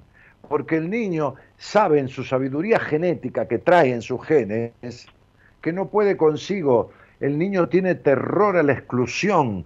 Yo lo he dicho esto mil veces. Cuando la madre le dice a un niño, aunque sea jugando, mamá no te quiere más, el niño llora compungido, con un llanto doloroso, porque no entiende que no la quiere más de cariño. Entiende, no te quiere más acá. Ah. Y entonces tiene terror a la exclusión, porque él sabe desde un lugar muy inconsciente que si lo excluyen de ahí se muere. Porque no tiene noción que lo va a agarrar otro adulto y lo va a llevar a un hospital y después lo van a adoptar. No tiene cálculo, no sabe cómo es el mundo. Entonces, es terror al abandono lo que tiene un niño. Terror, pánico. Y sí, es cierto. Por eso se desespera por complacer a la madre o al padre. No hace el payasito o baila porque, ah, el tipo nació actor. Hace el payasito, baila para darle el gusto a la madre o al padre para que le den de morfar, porque no puede ni hacerse solo de comer ni a los cinco años, ni a los siete, ni a los seis, ni a los ocho es boludísimo, es un incapaz, es un inservible. Todos los niños, yo y todos. Entonces son tantos los años de hacer para el otro y por el otro, para tener lo que uno necesita y subsistir, que después lo siguen haciendo automáticamente.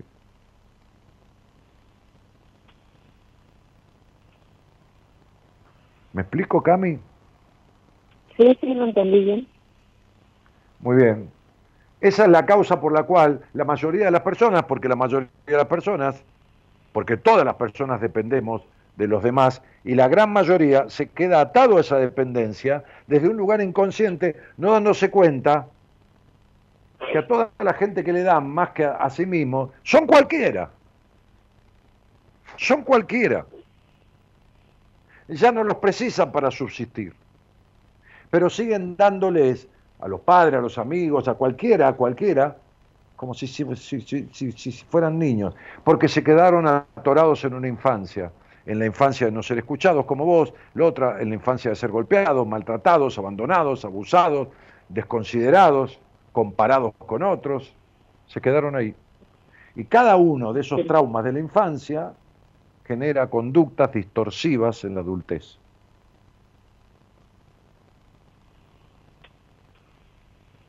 Una de esas conductas distorsivas, una de esas conductas distorsivas es dejarse de lado, darle a los otros más que a sí mismo.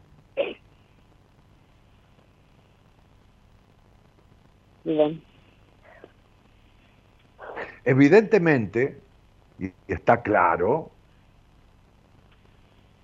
que si vos tenés un hijo y los dos tienen hambre, y vos conseguís un pedacito chiquitito de pan, se lo vas a dar al nene, porque el nene no puede conseguirlo por sí mismo. Pero si vos conseguís dos pedazos de pan, tenés que darle uno al nene y otro comértelo vos, porque necesita una madre que esté sana y esté fuerte, pero no solo físicamente. Necesita una madre que esté sana del alma también. No una madre que se abandone y se deje de lado, o que se prodigue para los demás más que a sí misma. No necesita eso un hijo. Y no, si te quiero lo mejor para él, tendría que no necesito una madre que se abandone. No necesito una madre triste que llore por rincones. No necesito una madre prejuiciosa, culposa en el disfrute. No necesita eso un hijo. Lo hace mierda, le hace daño. No necesito una madre que lo meta con él en la cama. Le jode todo el desarrollo de su sexualidad después y del vínculo con las mujeres.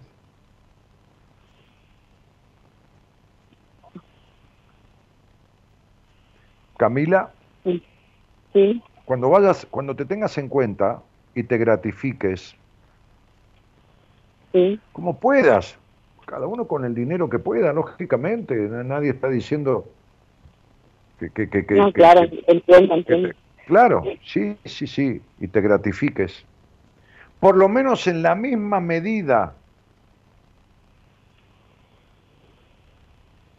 Por lo menos, eh, por lo menos, siempre tendría que ser un 55 para vos y un 45 para los demás. Un poco más de 50 y 50. Cuando eso suceda en vos, una de las señales de que lo estás haciendo bien, ¿sabes cuál va a ser, Camila? ¿Cuál? Te va a dejar de doler la espalda como te duele.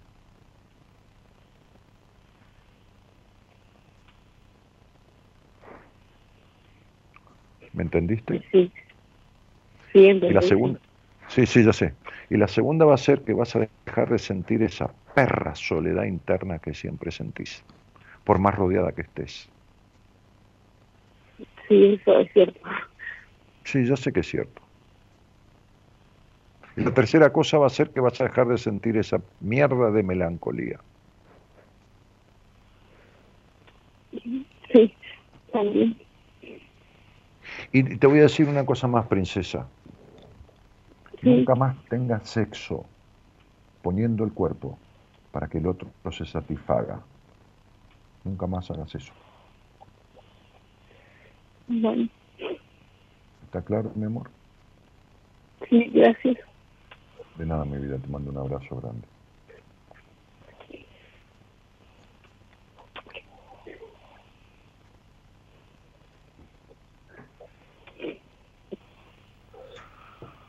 Vamos, Gerardo.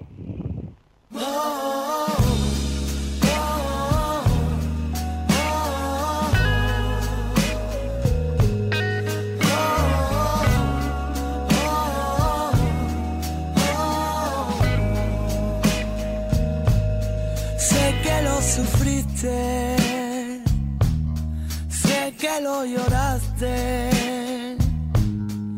y nunca entendiste no que te tocaba a ti. Sé que todo sigue ahí, discutiendo en tu interior. Déjame por todo aliviar tu miedo, curando tu corazón. La vida es tan misteriosa y a veces te trata mal la vida es tan caprichosa, te quita y te da. La vida es tan sorda que le grita si no escucha nada. La vida es un tesoro que hay aprovechar.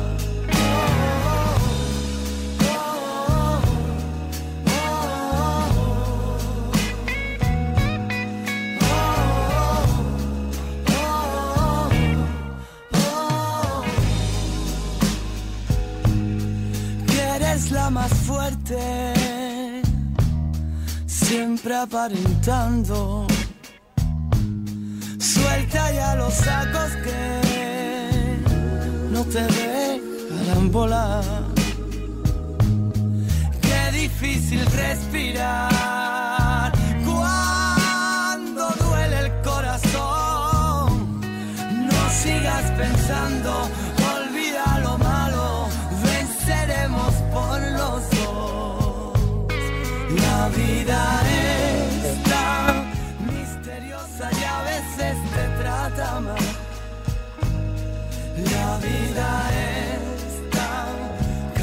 caprichosa, te quita y te da. La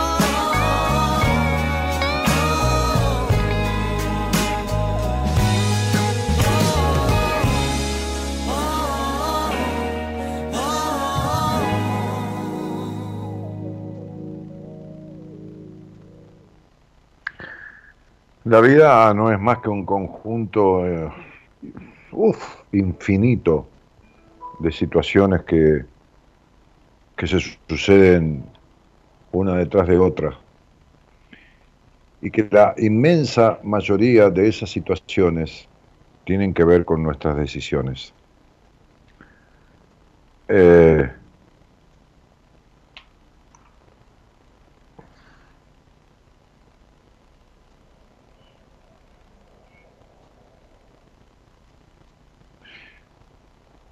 somos animales humanos domesticados. Cuando nacemos, se, nos domestica como los animalitos, como las mascotas, como los perritos. Se nos domestica, se nos enseña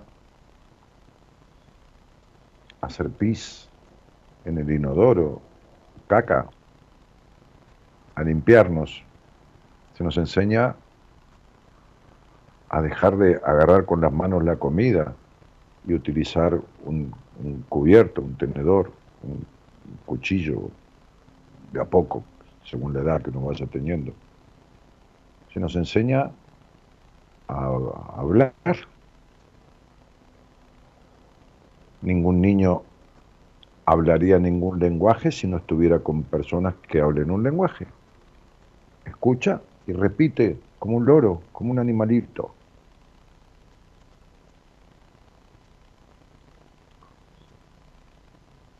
Se nos enseña lo que está bien y lo que está mal. Que muchas veces lo que está mal está bien y lo que está bien está mal. Se nos enseña muchas veces equivocamente, al revés. A Camila la criaron con una cuota de culpa sexual. Por eso pone el cuerpo para que otro se satisfaga. Como le dije al final. Por eso sus lágrimas. El tema es, la tarea es, la tarea de la vida de uno, la tarea no importa lo que uno haga, la tarea para el ser uno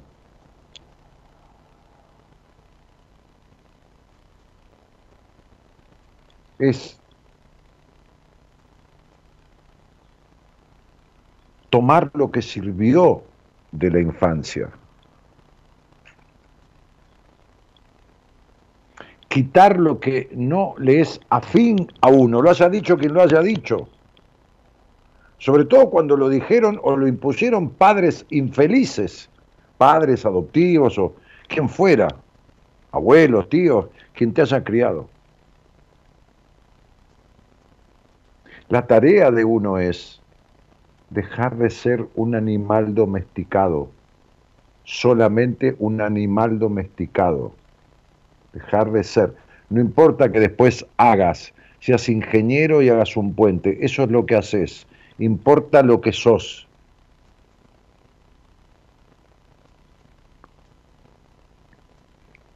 Tengo un amigo que quiero mucho, que tiene mucho dinero, que es un hábil para hacer dinero. Mucho. Y de muchas formas. De muchas formas lícitas. No, no, no. Y que no puede dejar de poner primero a los otros. No, no, no en, no en el trabajo, no, no, no. En la vida. Un amigo que estuve hablando con él estos días, que cualquiera se le mete en su casa y se le queda ahí y, le dice lo que él tiene que hacer. Cualquiera le invade la vida, le quita su privacidad, el tiempo, su tiempo propio, le obstruye su diagrama de vida, sus horarios. Es terrible. Se prodiga tanto en pos de los otros. Su madre se murió muy temprano muy temprano, cuando era muy chico.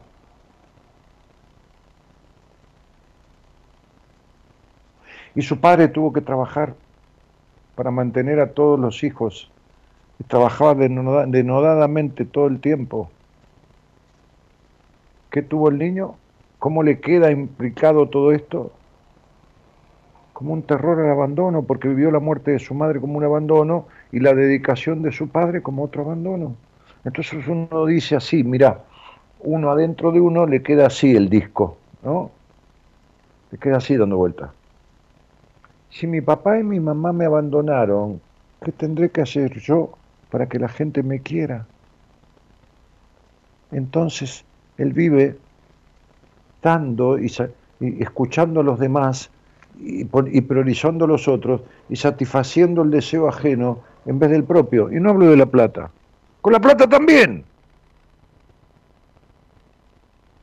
Esta es la razón.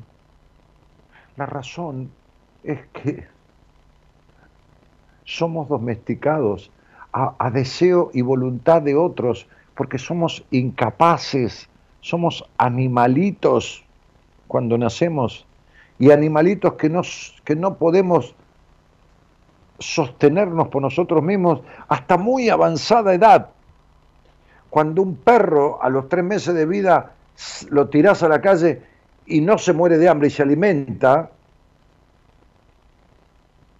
y a los pocos meses está teniendo sexo con una perra, ahí en, la, en el medio de la calle, el niño recién tiene un año, no sabe ni que tiene pito. Y el perro cuando tiene un año anda por la calle, se defiende de los ataques de otros y se, y, se copula con una perra. Y el niño recién tiene un año y no sabe ni lo que son sus genitales.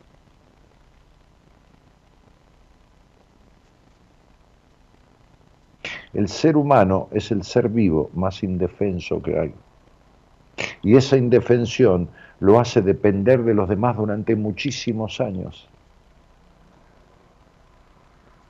Y si no se corta algunos aspectos de esa dependencia, sigue dependiendo de cualquiera y sigue dándole a cualquiera, más que a sí mismo.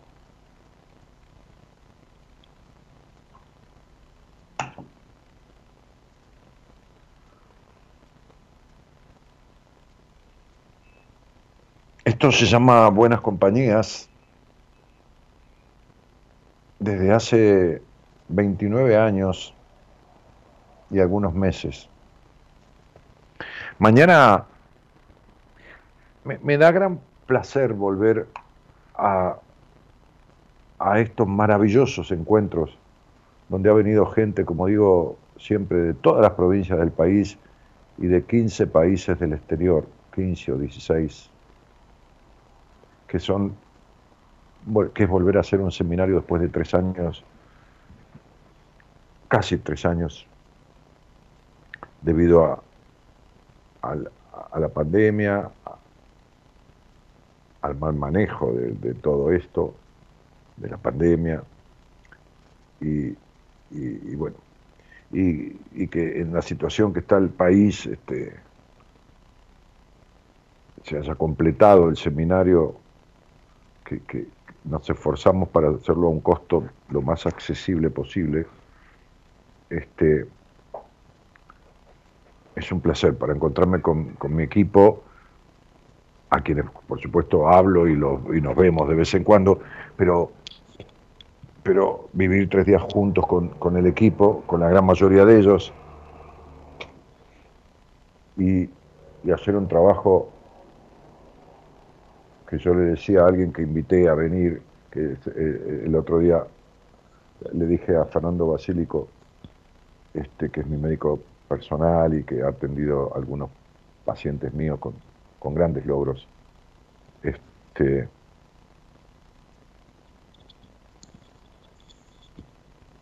y, y, que va a venir, este, le decía, es imposible contarte el seminario porque nunca se lo contamos a nadie, por más que venga a formar parte del equipo, porque es imposible de contarlo, porque como el seminario es vivencial, sucede a partir de lo que les sucede a las personas que vienen mientras estamos haciendo las tareas que vamos haciendo y los ejercicios que vamos haciendo, este, que les producen emociones maravillosas y situaciones maravillosas que no se pueden describir. Es difícil describirlo con palabras. Así que eh, es un placer eso, es un placer hacer lo que hago, que a veces tengo más ganas, a veces tengo menos, como todo ser humano, este, pero que lo disfruto mucho al fin y al cabo. Me jode ver tanta vida desperdiciada. Me jode. Siempre, siempre me jodió eso. Este, me jode, por un lado me alegra seguir cumpliendo años porque quiere decir que estoy vivo, y por otro lado me jode porque cada año más es un año menos que voy a vivir. Por eso, con todos los errores que cometí y los malos resultados que tuve, pero también los buenos, este, sigo viviendo todo lo intensamente que, que puedo, que la situación me lo permite, que mi vida y que mi edad me lo permiten. Así que es un gran placer tener 29 años y algunos meses haciendo este programa.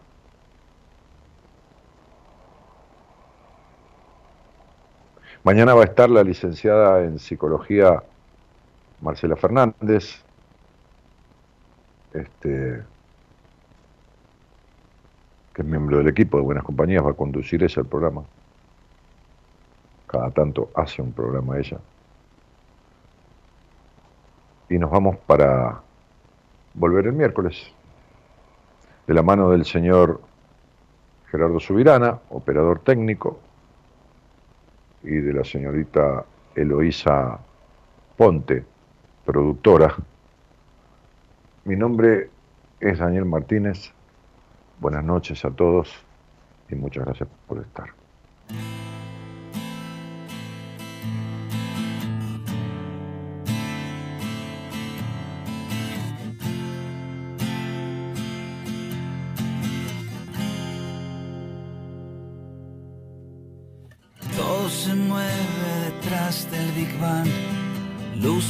Hacia ningún lado. Somos el tiempo, un sueño, el azar. Nada está claro ni es algo así, sin remedio, así natural, así va la vida.